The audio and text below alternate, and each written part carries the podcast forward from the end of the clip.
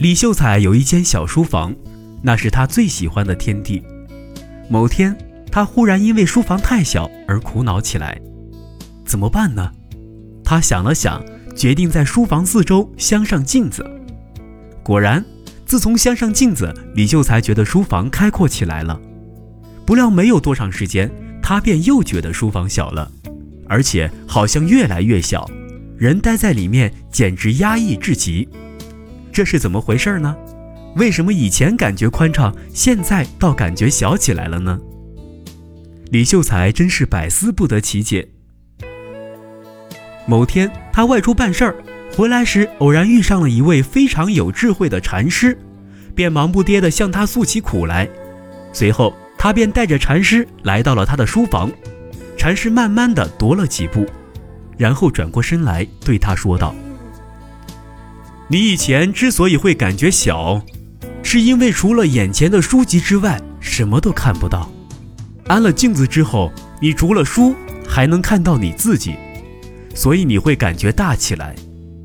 再后来呢，由于每天只能看到你自己，而看不到别的事物，所以你又会感觉小起来。正是这样，正是这样。秀才服气的点点头。那请大师告诉我怎么办吧。我现在真的是烦透了。连进书房都成了一件让我畏惧的事情。你抬头看看世界，少顾盼一下自己，书房自然会大起来。所以，你何不把镜子里的水银拿掉呢？禅师建议道。秀才一听大喜，连称妙计，然后立刻安排人把镜子摘去，把临街的墙打掉，换成了落地窗。此后。他每天都会拿出一段时间来观察外面的景象，但是不想一个月后，苦恼又来了。这回是因为外面的世界太精彩、太有诱惑力，以致他每天都无法安心地坐在书桌前读书和思考了。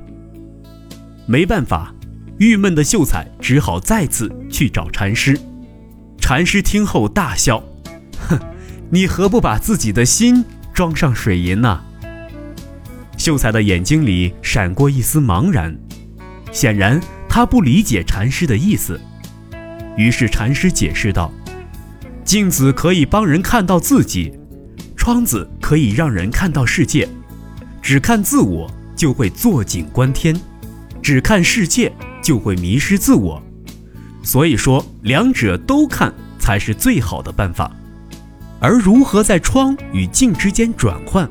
关键的不是实物，而是你的心。听到这里，秀才顿时领悟了。